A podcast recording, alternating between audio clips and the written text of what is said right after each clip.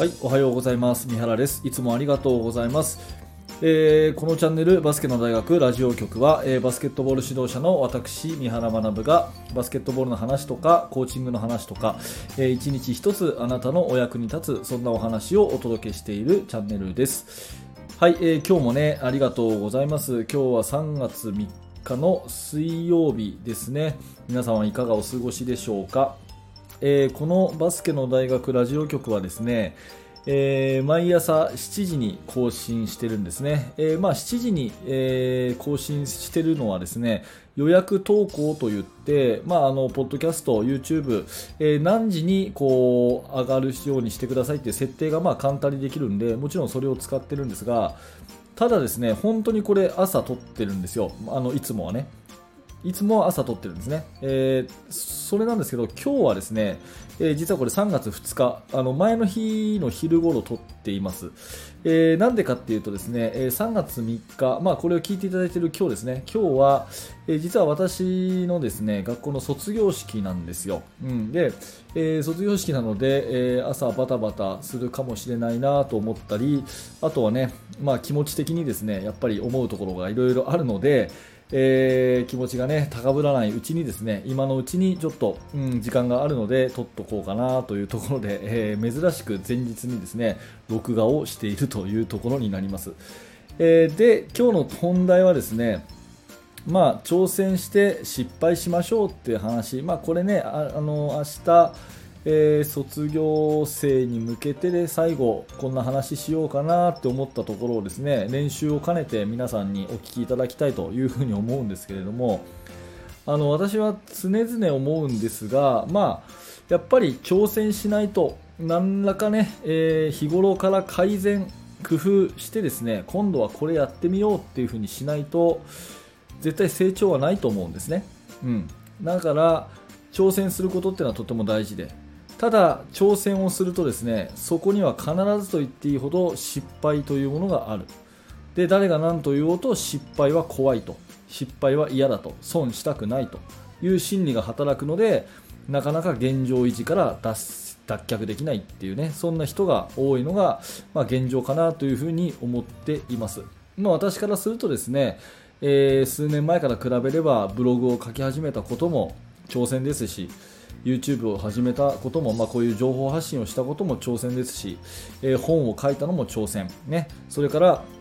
自分がね教えてるチームに関しても、えーもう完全にトップダウン型でやってた時期からして今はねボトムアップ型に切り替えたこういうのも挑戦です。まあ本当にですねいろんなことを試行錯誤して私なりに日々やってるんですね。でそんな時にやっぱり失敗っていうもののですね捉え方がすごく大事だと思っていてえー私は新しいことにですね挑戦をするときにどんなちっちゃい、まあ、挑戦に大小なんてないと思うんですけど仮にねどんなちっちゃいことでも何かこう今日は違ったこれをやってみようっていう時もですねやっぱりその失敗っていうものの概念を変えていかないとあなかなか挑戦できないと思っていて私はね、えー失敗っていうのは成功と同じだっていうふうにそんなふうに捉えるようにしています。はい、でちょっと前置き長くなりましたけれども、まあえー、とお伝えしたいことは3つですね、まずはですね、え未来を変えられるんじゃなくて、え過去を変えるということですね、え未来を変えられるんじゃなくて、過去だけが変えられるということ、それから、え理論上失敗っていうのは存在しないよっていうことですね、で唯一失敗することがあるとすればそれは挑戦しないことというこの3つですね、えー過去を変えあ未来を変えるんじゃなくて過去を変えられるということが1つ目、え2つ目はですね理論上失敗っていうのは存在しないよっていう話が2つ目。で3つ目がですねもし失敗があるとすればそれは挑戦しないことだよということ。この3つをね、えー順番にお話ししていきたいと思います。まず1つ目、えー未来じゃなくて過去を変えましょうって話で、まあ、よく言われるのはですねあの過去は変えられないと、ね、変えられるのはあの未来だけだっていう言い方をしますけど、まあ、私はこれ逆かなと思っていて未来の方こそ変えられない気がするんですね。未来って分かんないじゃないですか、うん、明日何が起こるかとかね、まましてや5年後、10年後何が起こるかとかって全く分かんないですよね、だから未来のことを何かこう変えようっていうんじゃなくて、現在努力することで、えー過去の意味を変えるっていう風なアプローチの方が大事かなと思ってます。うん、例えば、まあ、高校のね、え卒業式っていうことで言えば、うん本当にこの学校入ってきてよかったなっていうふうに思ってる人もいると思うし逆にねやっぱりこの学校失敗だったなっていうふうに思う人もいるとするんですよ、まあ、分かりやすくね極端に話しますけどでもしね、えー、この学校に入って本当に失敗だったなっていうふうに思った子がいたとしてそのままもしその日にその子が死んじゃったとすればね、うん、極端な話ですけどその子がその日に死んじゃったとするんだったらそれはもう失敗のまま終わってしまうということですけどやっぱり高校3年間はこの学校じゃなくて他の学校行けばよかったなって思ってた子がですねその思いを胸にですね今度の大学受験とかそれからえ就職先とかそういうところでやっぱり本当に自分が納得いく選択肢をつかめたとすればその高校受験の時の失敗っていう一時的に失敗って呼んでたものはそれは成功の、ま、源になるわけですね。っていうふうに努力をすることでその過去の意味付けを変えることができると。まあ、私はそんな風に思ってるので未来を変えるっていうよりもやっぱり過去のねあった嫌なこととかいわゆる失敗って言われることを変えられるのは現状の努力であると。で努力をすることで過去の意味を変えられる。あの失敗があってよかったね。あの時の試合負けてよかったね。あの時僕はスタメンになれなくてよかったっていうふうに思えるように未来の意味付けを変えていくっていうアプローチでいくと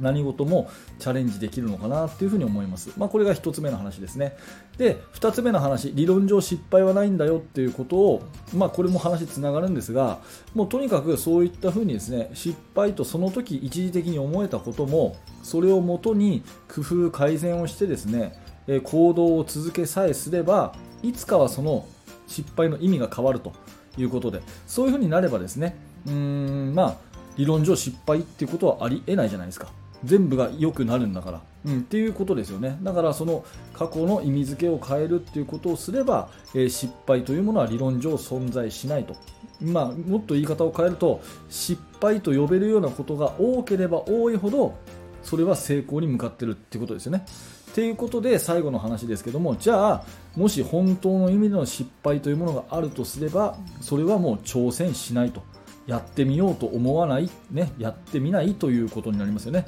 そうするともうそこで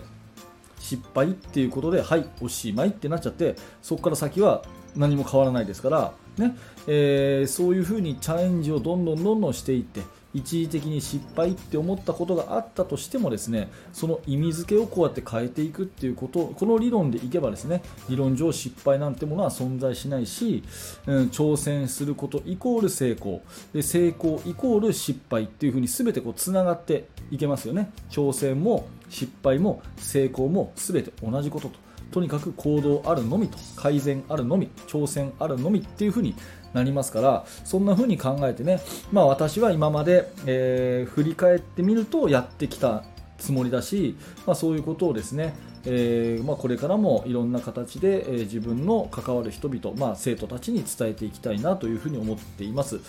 えー、まあ、これを撮っているのが3月2日。で多くの人が聞いていただいているのがこれ3月3日ですよね。3日の日は卒業式なので、まあ、今日はね今この話をしているのは本当に台本なしで喋っていますので、えー、ちょっと理屈っぽく周り黒く聞こえたかもしれません。それならね、えー、申し訳ないなと思うんですけれどももうちょっと噛み砕いて、えー、分かりやすくねあの卒業おめでとうという言葉に変えてですねこんな話を今日はあ今日、今日、明日、まあ、3月3日は私は、え、してみようかなというふうに今現在考えていますよというお話です。はい、ありがとうございました。えー、このチャンネルバスケの大学ラジオ局はですね、えー、まあ、毎朝7時に更新をしています。この YouTube だったり、ポッドキャストだったりで聞けるような、えー、音声コンテンツをですね、毎朝7時に配信をしています。もしちょっとでもね、役に立ったなと、ああなるほどなと思ったら、また明日も聞いていただけると嬉しいです。え YouTube のチャンネル登録、またね、ヒマラヤラジオとかのポッドキャストのフォローもぜひよろしくお願いします。えー、ポッドキャストの方がですね聞き流しがしやすいので、えー、おすすめとなっております。えー、それからですねバスケットの指導者の方でこれを聞いていただいている方、えー、本当にありがとうございます、えーと、メル無料のメルマガ講座というものもやっていてですね、えー、説明欄のところにそのリンクがありますのでもしよかったら覗いてみてください、えそちらの方でですねチーム作りについて私の方からいろんなメールをお届けさせてもらっているサービスになっています。はい。では本日もありがとうございました。三原学でした。それでは皆さん、良い一日を。